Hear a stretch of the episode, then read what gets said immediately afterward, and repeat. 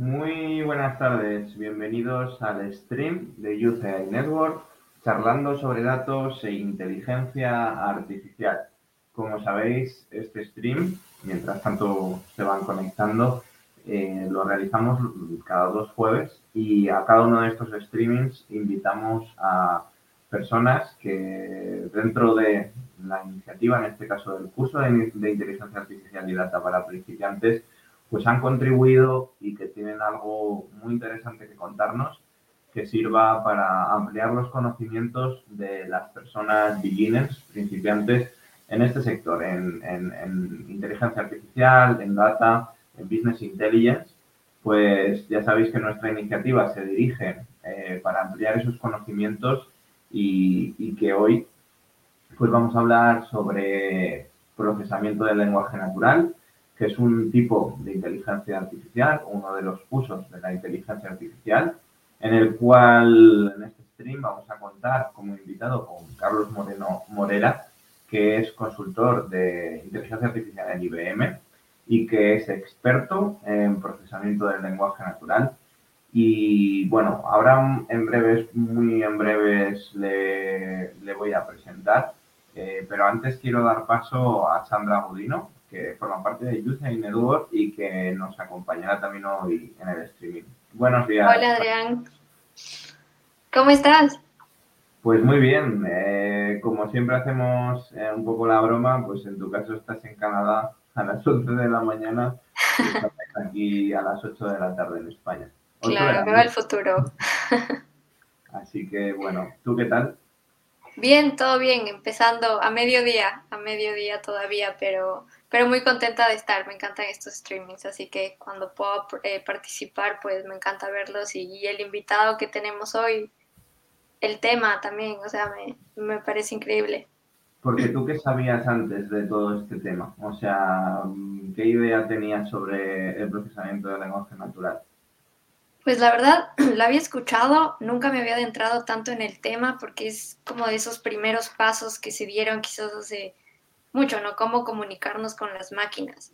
Ahora ya lo vemos en, nuestro día a día y nos lo saltamos, ¿cierto? Ya nos olvidamos de cómo fue que, empezó, que sucedió, pero, es una ciencia que sigue creciendo y que sigue siendo muy, es muy compleja y es en realidad, creo yo, la base de, de muchas cosas que hoy en día, no sé, cómo le digo a mi Alexa que me diga la hora, cómo me comunico con mi celular y, es de esas cosas que pues quizás nunca te las preguntas, pero que hay mucha gente detrás que sigue haciendo lo que, crezca y que pues aún no es perfecto, pero es por eso mismo, porque es muy, muy complejo. efectivamente, es una cosa como muchos usos de la inteligencia artificial que los tenemos en el día a día y que no somos realmente conscientes de toda la ingeniería que hay detrás. Yo, antes justo de presentarle, deciros que como siempre en estos streams, eh, tenéis la oportunidad de quienes no os hayáis escrito aún en el curso de inteligencia artificial y data para principiantes, tenéis la oportunidad de inscribiros con el precio reducido eh, a lo largo de todo este streaming. Así que vaya, animaros a, participar y para poder participar y beneficiaros de este descuento, lo único que os pedimos es que pongáis, bueno, que saludéis en el chat y así podemos eh, comprobar, chequear de que, de que damos las instrucciones a, eh, este precio reducido a, las personas que habéis participado. Pero bueno, no, sé si quieres añadir algo, Sandra, o ya le presentamos directamente a Carlos. Pues avancemos, pero el curso está súper cool, así que todos los que quieran inscribirse aprovechen esta pequeña oferta. Eso es. Eh, responderemos también otras dudas sobre el curso eh, ahora con Carlos. Así que nada, voy a dejar paso al invitado. Hola Carlos, ¿qué tal estás? Hola Carlos. Hola, ¿qué tal chicos? ¿Cómo estáis?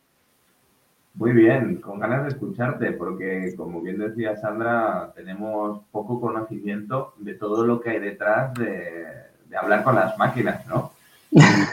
Y, por eso, pues queríamos que estuvieras aquí.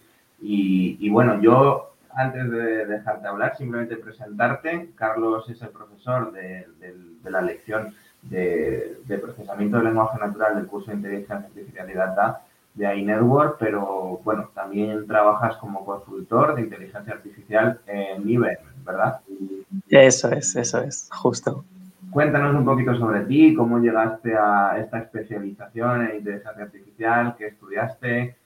No sé, es el momento de que nos cuentes un poquito tu trayectoria. vale, de acuerdo. Bueno, pues yo estudié, empecé en la universidad estudiando ingeniería informática y matemáticas, las dos carreras, ¿no? Que es un doble grado que te permiten hacer aquí en Madrid.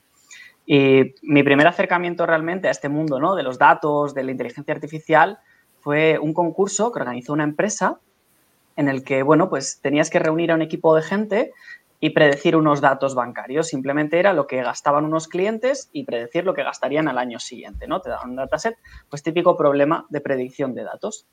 Pues nosotros nos reunimos tres estudiantes, eh, cuatro estudiantes, ¿no? Tres compañeros míos y pues simplemente participamos, oye, pues divertirnos por probar y por, y por probar el, eh, cómo se resolvía el problema. Y al final, pues acabamos en la final nacional, no sabíamos ni cómo habíamos acabado ahí y dijimos, jolín, oye, pues esto está muy bien, no, se nos da mal al parecer, ¿no?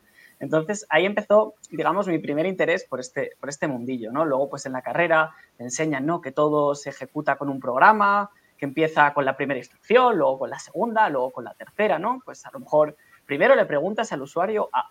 Si el usuario te contesta un número, le respondes tal. Dices, vale, bien, entonces me empezó a surgir la duda de, vale, esto, lo de las instrucciones está muy bien, ¿no? Pues si quiero una calculadora para sumar dos números, usuario me introduce primer número, usuario me introduce operación, usuario me introduce segundo número, yo lo calculo y se lo doy. Eso bien. Pero ¿cómo se afronta esto en el lenguaje? Porque dije, no soy capaz, ¿no? De pensar en reglas así rápidas o un programa que pasito a pasito me diga cómo hablar. Entonces, por ahí empecé y ahí pues empecé a curiosear, hice mi trabajo de fin de grado, lo hice sobre el tema presenté este trabajo junto con un equipo de investigación de, mi universidad ¿no? a un concurso y lo ganamos a nivel de España y, Portugal. Y pues ahí me empecé a interesar más, hice un máster, luego entré en Telefónica como analista de datos, estuve trabajando en el tema y al final pues especializándome y conociendo más la rama, especializándome sobre todo en lenguaje natural, que es lo que más me llamaba la atención, ¿no? Porque es la parte más quizás creativa, porque a mí me lo parece. A mí al final me gusta mucho eh, el teatro, me gusta mucho la literatura, soy, soy un poco un, ingeniero un poco más de ese lado, ¿no? De, las, de, las, de las humanidades. Entonces, como era la parte que más me gustaba y cómo se relacionaba, pues por ahí empecé yo a interesarme y pues al final acabé en, inteligencia artificial en IBM haciendo pues precisamente lenguaje natural. Permíteme una pregunta porque también tiene mucha relación con lo que intentamos transmitir en el curso, ¿no? Al final tu inicio laboral fue como analista de datos y progresivamente, o cómo fue ese paso luego a ser ya consultor propiamente de inteligencia artificial? Mm, no hay ningún problema. Eh, sí, yo empecé como analista de datos en Telefónica y allí pues simplemente lo que teníamos eran grandes datos ¿no? y proyectos eh, para sacar pues diversos eh, KPIs y diversas métricas ¿no? para obtener cierto tipo de resultados en, la empresa. Y ahí empecé yo, sobre todo con una empresa como es Telefónica, que tiene muchísimos datos, es impresionante, y la verdad es que estaba muy bien. Y ahí pues me fui, eh, con un máster, me fui especializando. Sí que es verdad que ya conocía del tema de la inteligencia artificial y ahí empecé a buscar yo más sobre ese tema, porque me gustan los datos, a mí me gusta mucho la inteligencia, el data science, machine learning, analista de datos, ¿no? Pero me gustaba mucho más la inteligencia artificial. Entonces, mientras trabajaba de analista de datos, hice un máster, hice un TFM especializado en el tema, me fui haciendo un huequito en este mundo, ¿no? Preguntando, leyendo acerca del, tema y al final, pues, surgió la oportunidad de, que IBM abrió una plaza, una conocida de IBM me llamó, me dijo, oye, Carlos, que tenemos una plaza de inteligencia artificial de lenguaje natural y creo que tú puedes ser bueno para esta plaza, preséntate y, vemos. Pues hice las entrevistas, hice el proceso de selección y me cogieron, la verdad es que muy, muy contento porque, oye, era algo que me gustaba mucho más y que podía dedicarme a lo que quería. Vamos, que ese miedo a pasar de un rol a otro no hay que tenerlo, ¿verdad? No, no, no, ni mucho menos, ¿no? Yo creo que si buscas algo es cuestión de, de prepararte, al final, a mí me gusta mucho una frase que decía un matemático, que es la suerte es eh, estar con la preparación adecuada en el momento adecuado. Es decir, si yo no llego a tener esa preparación, ¿no? si yo no llego a conocer a esa persona por haberme involucrado en cierto tipo de eventos, por este tipo de cosas al final no, no habría llegado ¿no? al, al, trabajo que tengo ahora y que, que, me encanta. Yo creo que es eso, no es cuestión de tener suerte. Dice, no, esto lo consigue alguien con suerte. No, ni mucho menos. Es cuestión de intentarlo y, y no de cambiar. Al final tienes que atreverte a cambiar, te puede salir bien o mal, pero seguro que aprendes. Pues sí, es al final tomar esas decisiones y esos saltos, sobre todo cuando sabemos qué es lo que queremos. Sin duda. Pues eh, vamos, tenemos una serie de preguntas preparadas. Yo aquí siempre animo a que el público eh, nos haga más, la audiencia. Así que espero que, que, luego nos hagáis muchas más preguntas, aunque las de hoy hay que decir que son especialmente complicadas o complejas, ¿no? Y el tema da. Hemos estado viendo. Eh, la primera, Sandra, si quieres eh, hacérsela tú, además tú las has preparado, así que... Es, tengo mucha curiosidad, pero bueno, em, ¿cuál es el objetivo macro de la, del procesamiento del lenguaje natural? ¿no? Porque, o sea, sabemos que es esta cuestión de hablar con máquinas, cierto, es la, la definición muy pequeña de eso, pero va más allá ¿no? de lo que vemos en series o películas de una persona hablando con un robot o de lo que nos imaginamos que es, ¿no? Iron Man hablando con su robot en su oído que hace absolutamente todo por él. Em, ¿Cuál es el objetivo del procesamiento del lenguaje natural? Es, una, es una muy buena pregunta y voy a responder la de cuál es el objetivo con cómo empezó, porque creo que se puede entender muy bien, ¿no? Seguramente empezó antes, antes que 1950 con pues lo que estabas comentando, ¿no? De la ciencia ficción, yo hablando con un robot, al final siempre esto llegó antes, por supuesto, se inventó antes en ciencia ficción y luego lo intentamos hacer realidad. Pero probablemente empezó ya hablando más en ciencia, hablando en cuando se empezó a desarrollar con la propuesta de lo que mucha gente conoce y es muy famoso del test de Turing, planteado en 1950 en un paper que escribió Turing acuerdo que el, paper se llamaba Computing Machinery and Intelligence y en ese paper, que la verdad es que es muy interesante leerlo, plantea lo que llamamos el test de Turing. Un test que se basa, a grandes rasgos, en que un humano, que es el evaluador, está conversando con o un humano o una máquina, normalmente con varios a la vez. Y tiene que ser capaz de diferenciar si está hablando con una máquina o está hablando con un humano. Si la máquina es capaz de hacer que ese humano evaluador no lo reconozca como máquina o dude, pasa el test de Turing. Y esa es la idea del test de Turing, ¿no? Que las máquinas sean capaces de hablar como hablan un humano.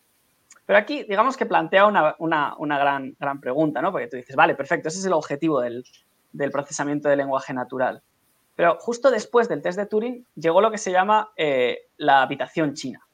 La habitación china es, un planteamiento muy curioso, ¿no? Que imaginemos lo siguiente. Yo, que no sé absolutamente nada de chino, ¿vale? Vamos a poner ese ejemplo. Alguien tiene que ser capaz de hablar chino con una máquina. Supongamos que existe una habitación que tiene una rendija en la cual tú metes un texto en chino y te devuelve una respuesta en chino. Cualquiera, si el texto, si esa máquina es capaz de entregarte muchos textos, diría que sabe hablar chino la máquina. Ahora, ¿qué pasaría si en esa máquina, en esa habitación, estuviera yo, que no sé nada de chino, absolutamente nada, con unas manuales de chino, diciéndome qué tengo que responder, ¿vale? Y haciéndolo rápido y buscando siempre que me dan un, texto, supongamos que esos manuales me pueden dar las respuestas necesarias. ¿Sabe la máquina chino realmente? Yo no sé chino. Y, y, yo estoy contestando lo que dicen los manuales. Entonces, ¿sabe los manuales chinos? ¿Está hablando la máquina realmente? Entonces, este, este planteamiento ¿no? de la habitación china es lo que dice, vale, el test de Turing está muy bien, pero cuidado, no es lo mismo simular saber el lenguaje que saber el lenguaje. Y al final, eso es lo que todavía no hemos conseguido, porque es verdad que nuestra Alexa, al final, sí que parece que habla con nosotros. Y cuando tú le dices, Alexa, play despacito, te pone la canción. ¿Vale? y todos lo hemos visto. Pero Alexa no tiene ni idea de lo que significa eh, ponme, ni significa despacito, ni, ni sabe que eso es una canción. Simplemente Alexa lo que sabe es que tú le metes un texto y él lo interpreta como una acción, pero en medio no tiene ni idea de nada, sabe que eso se relaciona con esa acción. Entonces, realmente el procesamiento del lenguaje natural lo que buscamos es entender realmente el lenguaje y no tanto simular, ¿no? Que es, que es lo de la, diferencia entre inteligencia artificial, que soy capaz de simular que hablo o soy capaz de hablar realmente. Porque entiendo, claro, que tal como esa primera inteligencia artificial aplicada al habla funciona, es que eh, comprueba lo que nosotros hemos dicho, hace una consulta masiva, ¿no? Eh, a, no sé, o sea, creo, por ejemplo, eh, mm, voy a ir a algo más sofisticado. Cuando a Google le tarareas, le cantas tú una canción y te pone luego un porcentaje de cuánto se parece a una. Ahí entiendo que eh, no está tanto entendiendo lo que yo estoy cantando, sino más bien comparando los patrones de sonido con eh, los que tiene previamente almacenados como una canción, ¿no? Eso es, y, te pongo un ejemplo además histórico. Eh, el, procesamiento del lenguaje natural tiene tres grandes etapas. La etapa, digamos, por reglas, la etapa que podemos llamar quizás simbólica, la etapa estadística y la etapa en la que estamos ahora, que es la etapa de redes neuronales, de aprendizaje automático profundo. ¿De acuerdo? La etapa por reglas funcionaba tal que tú me dices A, yo respondo B. Y los sistemas tenían muchísimas reglas de esas y respondían eso. Por ejemplo, el AISA, que es uno de los primeros chatbots, era un chatbot que era psicóloga y lo que hacía, a lo mejor tú le dices, me duele la cabeza. Entonces, simplemente analizaba sintácticamente esa frase, buscaba el verbo y replanteaba la, pregunta y te preguntaba, ¿por qué crees que te duele la cabeza? Realmente el AISA no sabe qué significa me duele la cabeza. El AISA no sabe qué le estás diciendo. Ha cogido el verbo y lo ha puesto en otro lado y ha completado una plantilla en el que ha completado huequitos. Y esa es la primera etapa. La segunda etapa es la estadística, que al final seguimos haciendo lo mismo, solo que con patrones estadísticos, ¿vale? En vez de poner regla una a una, como hacíamos con el AISA, Ahora lo hacemos estadísticamente, miramos muchas, muchas cantidades de datos y vemos a lo mejor la relación entre verbo y complemento directo. Ya somos capaces de ver, oye, la riqueza del lenguaje, eh, cómo después de una palabra, palabra, cuál es la probabilidad de que venga la siguiente. Por ejemplo, el, corrector automático, ¿no? Que tú vas escribiendo la y a lo mejor te recomienda una palabra que te dice el, el que te autocompleta en el móvil. Eso lo único que utiliza es, después de la, el 95% de las veces, Sandra ha puesto eh, la mesa. Entonces le voy a recomendar primero mesa. El, el, el 3% restante ha puesto la silla, entonces le voy a recomendar silla. Lo único que hace es un modelo de estadístico en el que dice, después de esta palabra, ¿cuál suele ir? Esa es la segunda gran etapa. Y la tercera gran etapa es la de redes neuronales, que es un poco más complicado, pero seguimos haciendo lo mismo. No, sé, no entendemos el lenguaje, no entendemos la semántica. O sea, lo único que hacemos es le metemos un millón de datos, y después de meterle un millón de datos, entonces dice, ah, pero ahora me tengo que comportar así. Después de decirle a Alexa mil veces que ponme la canción X significa que busques en Spotify el título de esa canción, entonces Alexa ya ha aprendido a, pues eh, esta es la acción relacionada con esta instrucción. Pues voy a coger también eh, lo que contabas de la habitación china. Se llamaba la habitación china, ¿verdad? La habitación china, sí lo voy a utilizar también como referencia porque precisamente con el hecho de no saber chino o no saber ciertos idiomas, da pie a la siguiente pregunta que queríamos hacerte. Claro, todo esto supone, por ejemplo, se habla de, hay gente que en broma dice, ¿para qué voy a aprender chino, por ejemplo, o para qué voy a aprender inglés si en breves va a haber traductores que me pueden traducir en directo? Bueno, de hecho algunos ya dicen que lo hacen eh, todas las frases de un idioma a otro. Eh, y con esto voy a ir a la pregunta, porque también implica ciertas cosas a nivel social, ¿no? Y la pregunta es que al aplicarse el procesamiento del lenguaje natural, ¿cuáles son los principios éticos y qué implica todo esto? Es, una, es una muy buena pregunta y además está, está muy, muy discutida, ¿no? En el sentido de que muy bien, ahora somos capaces de simular muy bien cómo habla una persona y somos capaces de parecer que estamos hablando casi de pasar ese test de Turing. Pero ¿hasta dónde podemos llegar? ¿no? Por ejemplo, os digo una noticia que, ocurrió y es que hubo un, hace unos años Facebook, de repente, que tiene un control de los mensajes, de las publicaciones que se van haciendo según el texto, prohibió completamente con su algoritmo publicar eh, eh, ciertos textos en un lenguaje minoritario, en un lenguaje de una minoría de Myanmar. ¿Por qué pasó esto? porque al ser una minoría, interpretó como que algo malo no era, o sea, algo bueno no era, era algo raro. Entonces, acabó prohibiendo que esa gente pudiera publicar en Facebook. Entonces, hay que tener mucho cuidado con para qué utilizamos estas tecnologías, porque es verdad que el lenguaje, al final, es lo que utilizamos para todo. Si no tenemos el lenguaje, no podemos expresar ideas, no podemos comunicarnos. Entonces, ahí hay varias patas que hay que tener cuidado. La primera de ellas es la privacidad. Otro caso, por ejemplo, es el de Alexa, que en, en un estado de Estados Unidos, ahora no recuerdo cuál, escuchó un asesinato. Ah, escuchó un asesinato y claro, la policía quería usar esos datos como prueba del asesinato. Le das los datos, le vas a facilitar a, las fuerzas de seguridad los datos para resolver crímenes, ¿vale? Pero ¿hasta qué punto le vas a dar esas grabaciones? ¿Todas las grabaciones le vas a dar? ¿Lo que, ¿Todo lo que tú le cuentas a Alexa? O, por ejemplo, los algoritmos que sabemos que utilizan ciertas plataformas que nos escuchan cuando hablamos en el móvil y casualmente luego te salen anuncios de algo que has comentado. ¿Vale? Todos sabemos qué plataformas son. Que de repente tú hablas de ir a un viaje a París y te empiezan a recomendar viajes a París. No lo has buscado en Google, no lo has, no lo has eh, escrito, no lo has buscado en un buscador de, de, viajes, pero de repente te lo recomiendan, ¿no? Esto hasta qué punto está bien, en el sentido de hasta qué punto nosotros queremos que nos entienda el lenguaje y hasta qué punto estamos dando permiso para ello. Hoy en día hay un gran problema, al margen ya de otros problemas como pueden ser los sesgos o como pueden ser las inteligencias artificiales que de repente se vuelven machistas, se vuelven homófobas, se vuelven racistas, ¿de acuerdo? Que es el gran problema de hasta qué punto utilizamos los datos. Esto es tanto en lenguaje natural como en muchísimas ramas. Pero en lenguaje natural más, porque no podemos no utilizar el lenguaje. Y si tenemos un dispositivo que nos está escuchando y que encima entiende el lenguaje, puede llegar a plantearse retos muy, muy escalofriantes desde el punto de vista ético.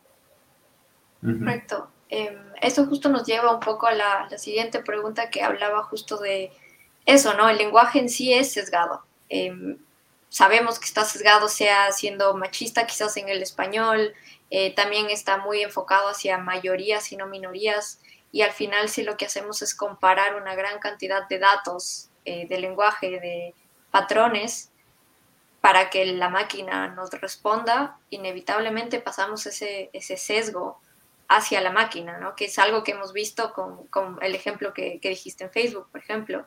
Em, también es un, un, ejemplo, se dio en, en, el condado de Los Ángeles, cuando tuvieron, eh, estaban intentando armar una máquina para evitar que niños en poblaciones de riesgo, pues para más bien prevenir eh, que niños en familias que los ponen en riesgo, pues saber, ¿no? Cuándo los tienen que quitar o no, pero dudaban de usarlo porque todos los datos que contenían eran totalmente sesgados a minorías, entonces iban a terminar de alguna forma quitando muchos niños de ciertas casas sin quitar otros de otras, nada más porque los datos estaban sesgados en sí. ¿Cómo, cómo manejas ese limitante en lo que es la parte de atrás, ¿no? Porque el uso es algo que quizás podemos manejar, pero la parte de detrás, los datos que metemos hacia procesar, ¿cómo, cómo lo manejas? Al final es muy complicado, en el sentido de que al final los datos sesgados ocurren en cualquier, data en cualquier eh, rama del Machine Learning. Al final todos sabemos si les metes unos datos que van más hacia lo mejor decir verdadero que falso, es razonable que en más ocasiones te dé verdadero que falso, ¿no? Pues lo mismo ocurre con el lenguaje. ¿Qué pasa? Que el lenguaje tiene un significado. En el sentido, por ejemplo, de lo que has dicho, ¿no? Los, el lenguaje machista. Vamos a, voy a hablar, por ejemplo, de un ejemplo de eso. El húngaro no tiene género en la tercera persona, el pronombre, ¿vale? No tiene un él o ella, solo tiene un pronombre y no tiene género. En cuanto, si tú, por ejemplo, en algún traductor, tú pones él es una enfermera, ¿no? Eh, él es un enfermero en húngaro, que no tiene género, automáticamente en inglés o en castellano te lo va a traducir como ella es enfermera. Automáticamente. Porque tiene que decidir un género en algún momento. Porque en castellano, por ejemplo, no existe la tercera persona sin género. Podrías decir es, pero enfermero o enfermera, lo tienes que elegir. Entonces, Sí que es verdad que aquí implican mucho los datos que tú les metas y la información que tú le metas. Y aquí, por ejemplo, tienes el problema de que hay ciertas profesiones que se relacionan más con un género que otros, por nuestra cultura, por desgracia. Entonces, ¿qué ocurre? que las máquinas aprenden precisamente de cómo hablamos nosotros. ¿Cómo evitas estos problemas? Puedes, es verdad que podrías, por ejemplo, quitarle el género a las palabras y para entrenarlo coger las raíces de las palabras. Vale, muy bien, pero al final vas a tener que generar una palabra. ¿En masculino o en femenino? Vas a tener que generarla en algún momento, ¿no? Entonces, sí que es verdad que ahí es complicado eh, traducir y ahí es complicado meterte en un sesgo que ya tienes de por sí. El lenguaje está muy, muy sesgado. Y más si además se lo enseñas, se, entrenas con datos reales de la gente. Al final es lo que le pasó a Google, que sacó una inteligencia artificial que era capaz de interactuar y acabó siendo una inteligencia artificial racista, una inteligencia artificial homófoba y que no paraba de decir tacos y la tuvieron que quitar. ¿Por qué? Porque aprendió de la gente. Entonces, el, problema del manejo del lenguaje y el por qué tiene estos problemas, estas barreras y cómo se pueden saltar, es empezando primero por los datos que le estamos metiendo y la utilidad que vamos a usar. Y segundo, el gran problema es que nosotros mismos hemos construido un lenguaje muy sesgado, un lenguaje con muchos problemas y un lenguaje que al final va a tener que aprender de una manera o de otra. Entonces hay que tener muchísimo cuidado en este aspecto. Claro, me imagino que es un problema orgánico a la vez, ¿no? Es algo que se tiene que ver conforme, como lo dijiste, de acuerdo al uso que le vayas a dar, al, objetivo que tenga la, máquina o lo que sea que se esté generando, para intentar evitarlo, pero al final, mientras sigamos siendo sesgados nosotros, un poco complicado evitarlo. Eso es, tú no puedes pretender que la máquina genere un lenguaje no sesgado cuando el tuyo ya está sesgado y cuando los datos de prueba que le estás dando están muy sesgados. Y eso es, eso es un gran problema y nuestro lenguaje tiene muchísimos sesgos y nuestro lenguaje tiene muchísimos problemas. Y si fueran datos de alquiler de pisos, si fueran datos de otro tipo de datos no habría problema. Pero es que cuando tú utilizas una palabra en lugar de otra, ¿no? Cuando tú en lugar de utilizar una persona bajita utilizas un despectivo, ahí estás ofendiendo a alguien. Porque aunque para la máquina eso sea una, cantidad de caracteres y le da igual, al final eso en binario son un montón de números, para una persona no es lo mismo. Y es a lo que iba al principio, ¿no? A las, para las máquinas no tiene significado, no tiene semántica. Para las personas sí. Entonces tienes que saltar esa barrera, tienes que ser capaz de entender esa semántica, ¿no? Y ser capaz de decir, oye, que es que estas palabras que estás diciendo no las puedes soltar al tuntún. Mm. De hecho, es que el lenguaje quizás sea la construcción más compleja del ser humano y también es, no es solo lo que nos diferencia de otros animales, pero es una de las cosas que, que ah, de alguna manera explica toda la evolución biológica del ser humano. O sea, desde luego es complejo y, bueno, más o menos has respondido con la anterior a la pregunta que tenemos a continuación, pero como me tiene un poquito más de sustancia, te la vamos a hacer igual. ya estás dispuesto y preparado, así que estás respondiendo con mucha finura, así que vamos a hacértela igual. Eh, decir, y perdona antes de hacértela, que tenemos dos preguntas del público y las vamos a hacer, ¿vale? O sea, que no las ponemos ahora por seguir el orden, pero al final no os preocupéis que las dos preguntas que tenemos, Sofía y Becín de Fact, eh, la haremos al final, ¿vale? La que te voy a hacer a continuación, Carlos, es en relación al contexto. Eh, ¿Es el contexto lo que hace eh, el procesamiento del lenguaje natural difícil? ¿Cuánto contexto se pierde y cómo evitamos perderlo? Sí, que son difíciles ¿eh? las de hoy. Estas las habéis preparado. a ver, vale, el contexto. El problema es verdad que el contexto es uno de los grandes, grandes retos del lenguaje natural. ¿Por qué? Porque como contexto entendemos muchísimas cosas y al final, como personas, tenemos un contexto que no podemos pasarle a una máquina. Y me voy a explicar. Cuando yo, por ejemplo, digo ¿no? que eh, este vídeo de TikTok está siendo muy largo, ese vídeo de TikTok cualquiera pensaríamos que ha durado un minuto, que es largo para un vídeo de TikTok. Cuando yo digo este vídeo de YouTube está siendo largo, a mí al menos, por lo menos lo que me dice es un vídeo de una hora, hora y pico. Y simplemente he cambiado una palabra de la frase.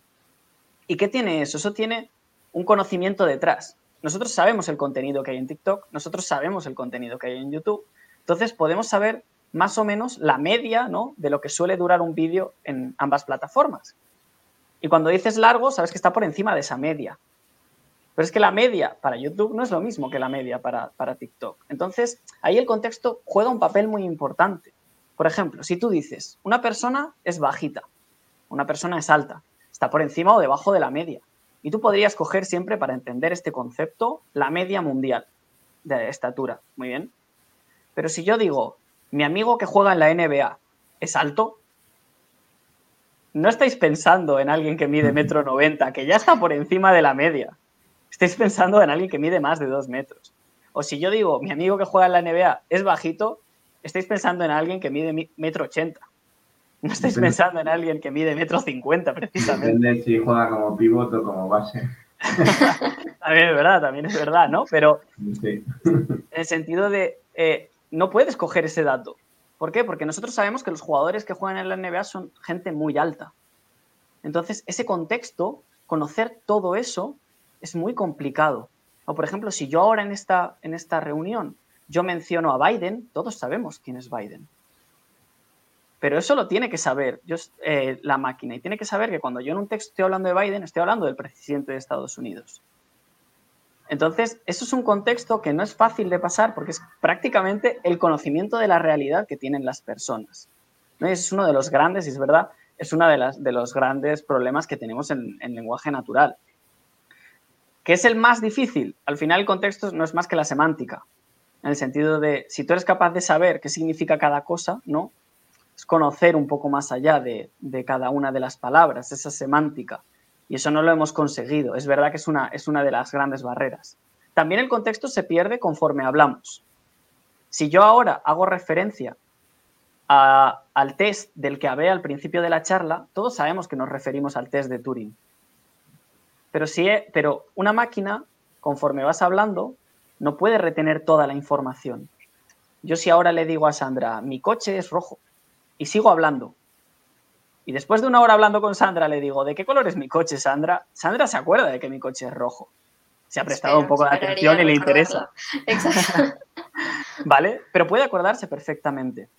Una máquina, ¿qué hace? Cada frase que, le das crea un grafo de toda la información que le estás dando y, y tiene luego que buscar en, esa, en ese grafo, en cada interacción, si la información la has dicho antes, es muy complicado, además de no solo el contexto general, sino el que ya le vas dando de por sí. Si yo le digo esa información, que sepa a lo que me refiero antes, es también otro de los grandes retos.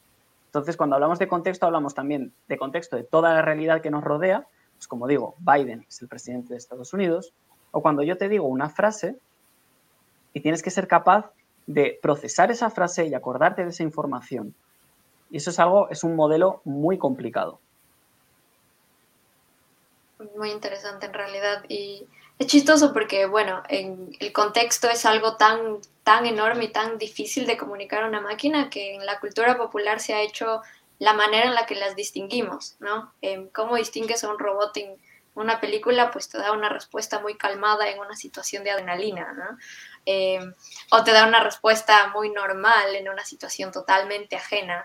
Decimos, ah, ahí es cuando entiendes que estás hablando con, con, una máquina, con un robot, con, no con una persona.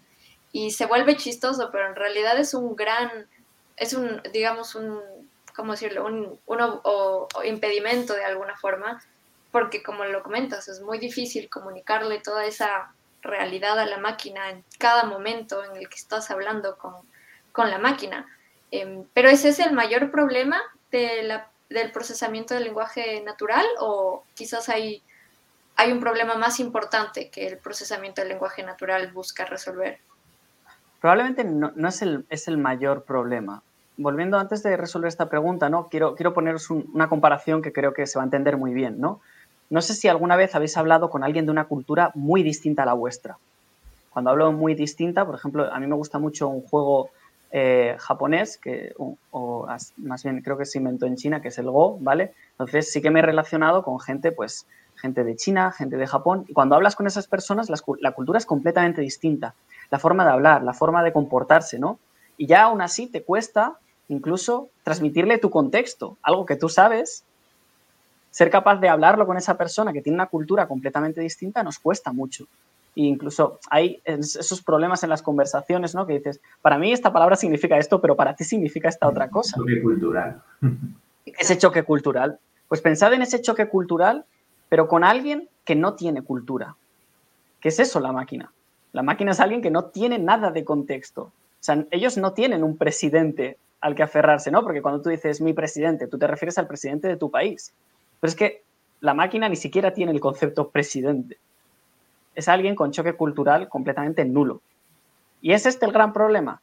Es verdad que es uno de los problemas probablemente más complicados y más difíciles, pero yo creo que el, mayor escollo y la mayor barrera es la semántica. Nosotros tenemos una capacidad de decir ventana y saber a lo que nos referimos, tener una imagen en la cabeza de nos estamos refiriendo a este objeto, algo que no tienen las máquinas. Ellos no relacionan una palabra en sí con un concepto abstracto. Y ese es probablemente el, gran problema que tenemos y cuando seamos capaces de transmitir esa semántica, transmitir esa, de esa palabra a ese concepto abstracto, seremos capaces de resolver bastantes problemas. No digo todos, porque como digo, luego el problema del contexto es muy grande, ¿no? Pero el de la semántica es probablemente uno de los más difíciles. Entender qué significa silla. Todos lo sabemos, y en algún momento nos dicen esto es una silla y nosotros lo relacionamos con el concepto. Pero ¿cómo le das esa información a, la máquina? Claro, es información que ni siquiera uno puede poner en, palabras en realidad. el problema es, aunque si le das una definición, le tienes que explicar las palabras de la definición. ¿Cuál es la palabra original? ¿no? La palabra que no tiene definición, que, representa todo. No, no existe esta palabra y es, es muy complicado partir de esta palabra. Entonces, es verdad que no puedes, ¿cómo, cómo explicas qué es una silla? Sin palabras y, sin imágenes, porque el ordenador tampoco ve. ¿Vale? Entonces, ahí está el gran problema. Claro, es muy complicado. Sí, totalmente. Y de hecho, vaya, eh, entiendo por lo que dices de que estamos aún muy lejos en años de llegar a una inteligencia artificial en cuanto al procesamiento del lenguaje natural que, que replique al menos mínimamente cómo opera el cerebro humano con el lenguaje, ¿no? Estamos muy cerca de parecer que lo hacemos bien. Estamos muy lejos de hacerlo de verdad. Es decir, estamos muy cerca de convertirnos en actores, ¿vale? De convertir a nuestros ordenadores en actores que parece que hablan estamos muy lejos de ser ese personaje realmente, de entender cómo hablamos nosotros. Muy interesante además esta frase, porque sí, sí, tal cual. O sea, me parece muy referencial esto que dices y bueno, yo al menos no sabía, no entendía bien toda la profundidad de, de este tema y gracias a lo que estás explicando, eh, vamos, yo creo que a Sandra, Sandra también, cuando hemos hablado de esto, tampoco teníamos tanta profundidad, ¿no? Sí, no, en realidad era un tema que, es que suena muy, muy interesante, pero cuando te lo preguntan dices, eh, sé lo que es, pero todo lo que viene detrás, pues hablar con un experto mejor. Pues y aprovechando que tenemos al experto, al principio ya os hemos dicho que podéis hacer las preguntas que queráis, y a continuación vamos a hacer las dos que tenemos en estos momentos en directo eh, y las voy a poner en pantalla y la leo para que, para que puedas responderlas, Carlos. Eh, la primera es de Virginia Pack, que nos la hace a través de Twitch. Eh, ¿Crees que el procesamiento del lenguaje natural sea vital para que cualquiera pueda reemplazar a un programador, por ejemplo? De acuerdo. A ver, aquí hay que diferenciar dos conceptos muy importantes. El lenguaje natural y el lenguaje artificial. Los programas, Java, C, escritos en Java, C, Python, cualquier lenguaje que se os ocurra, están escritos en lenguaje artificial. Es un lenguaje que hemos creado con una serie de reglas y esos sí siguen unas reglas. Y esos son muy fáciles, de hecho son los compiladores, de interpretar automáticamente y de leer automáticamente y de generar automáticamente. ¿De acuerdo? Porque tiene unas reglas, tiene una gramática incontextual. Bueno, es, una máquina de Turing, pero es, casi una, es un poco más allá de una gramática incontextual que nos permite generarlos automáticamente. Esos son los lenguajes artificiales.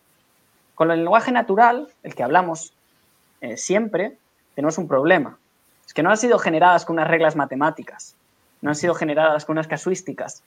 Probablemente exista, ¿no? Y si, y si nos ponemos a buscarlo, una gran gramática gigantesca de miles de millones de millones de reglas con la que puedas generar cualquier frase del castellano. Cualquiera. Con una, evidentemente con una longitud limitada, ¿no? Porque si no ya sería infinito. Pero con una longitud limitada podrías generar cualquier frase del castellano. Probablemente exista. ¿Qué pasa? Que es complicadísima esa gramática. Y que ya solo meterle todas esas reglas al ordenador y tener que recorrerlas para saber cuál aplicar es muy complicado. Entonces, es, primero quería hacer hincapié en esta diferencia, ¿eh? lenguaje artificial y lenguaje natural. Ahora bien, ¿qué hace un programador? Un programador sabe lo que hacer gracias al lenguaje natural y lo traslada, digamos que un programador es un traductor de lenguaje natural al lenguaje artificial. El, el, procesamiento del lenguaje natural sí es vital, pero primero quería hacer esta diferenciación para que no nos liáramos.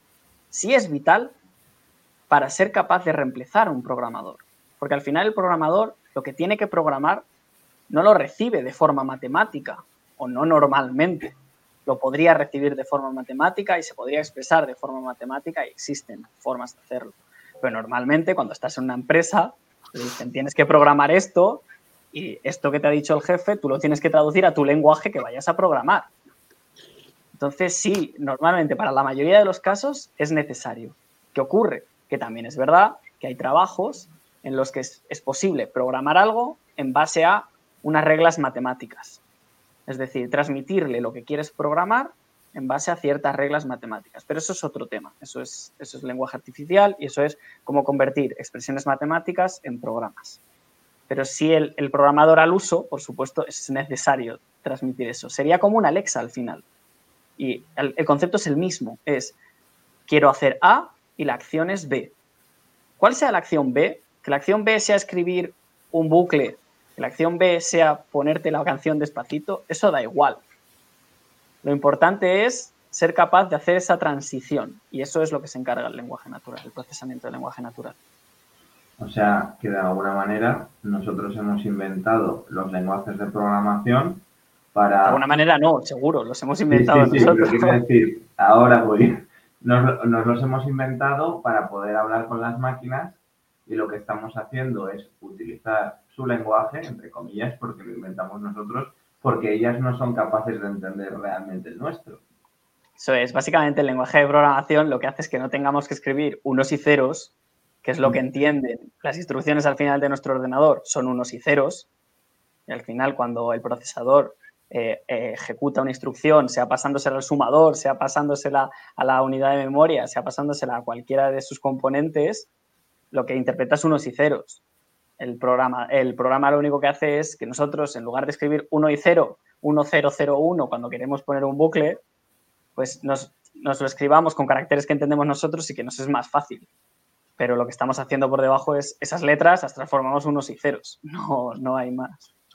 Y si algún día las máquinas entienden nuestro lenguaje natural con su contexto y con su sentimiento, que es lo que viene la siguiente pregunta que ahora pondré, llegará un momento que el lenguaje de programación puede que no fuera necesario porque ya nos están entendiendo en nuestro propio lenguaje.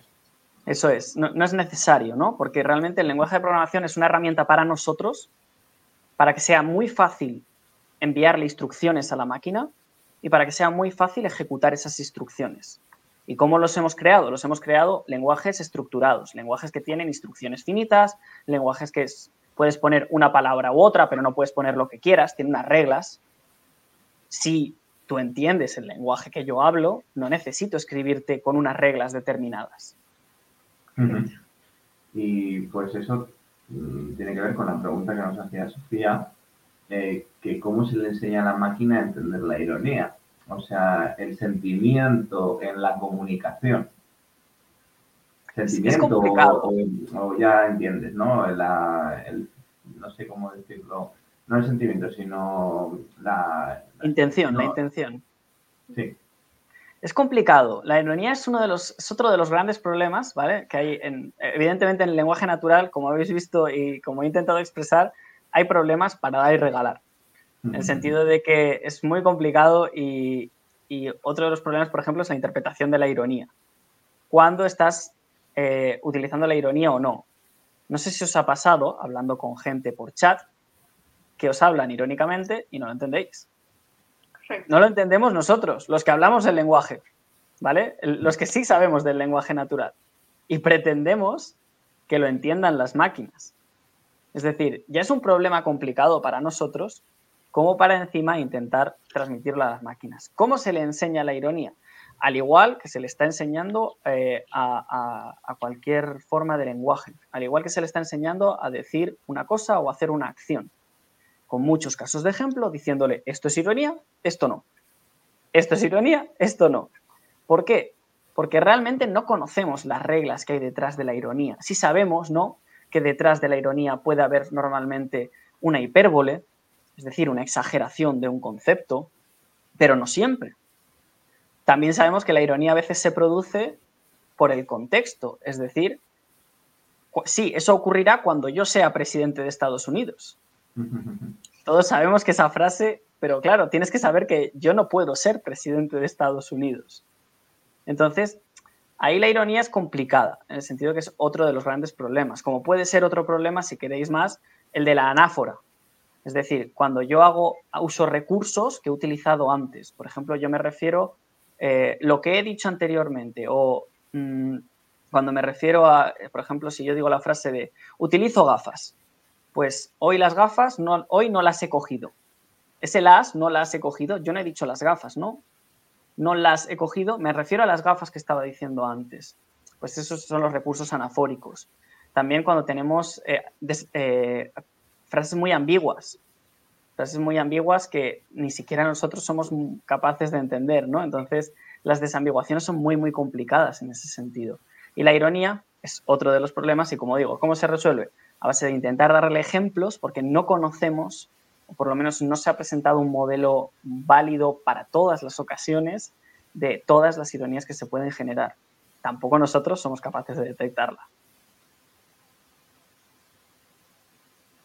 Yo aquí, como una persona que le gusta mucho el humor y la comedia, y además una comedia cruda, donde es difícil entender qué es real y qué es irónico, pues eh, lo entiendo perfectamente al punto de que muchas veces, incluso en una conversación, no hace falta ni que sea en un chat, si lo dices todo en un mismo tono de voz, y tú no me conoces, igual piensas que yo estoy diciendo algo que me lo creo, pero el que me conoce sabe que es completamente irónico.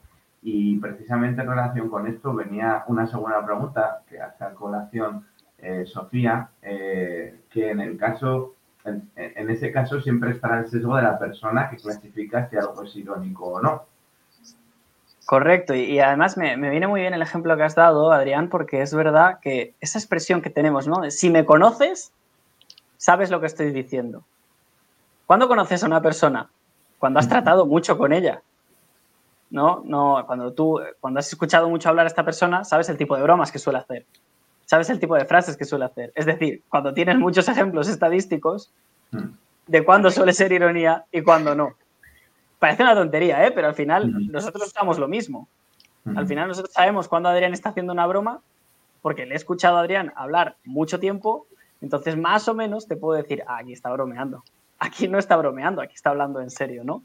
Entonces sí, siempre existe un sesgo, pero porque la ironía en sí tiene un sesgo y, como digo, muchas veces es muy difícil de entender. Y está ese, ese, ese concepto de que ha dicho Adrián, ¿no? De si me conoces, entiendes que estoy, estoy, estoy siendo irónico. Es un comentario irónico. Hay veces que ni siquiera lo entendemos nosotros, entonces siempre va a estar sesgado. Pero porque el lenguaje es sesgado, hay muchas cosas que son muy complicadas y es cuestión de intentarlo y de volver a darle muchísimos ejemplos. Algo muy fácil, ¿no? Que podríamos entender todos. La doble negación que tenemos en castellano. No, nunca, eh, yo nunca, no, eh, no he hecho nunca esto. Esto lo entiende alguien y somos capaces de entenderlo, pero esto en inglés no existe. En otros idiomas no hacemos una doble negación. ¿De acuerdo? Mm. Y, es, por lo general. Ahora voy. Este, esto es un invento que tenemos en castellano y que es muy difícil de entender. Y saber cuándo estás negando algo, simplemente saber cuándo estás negando algo, es un problema complicado.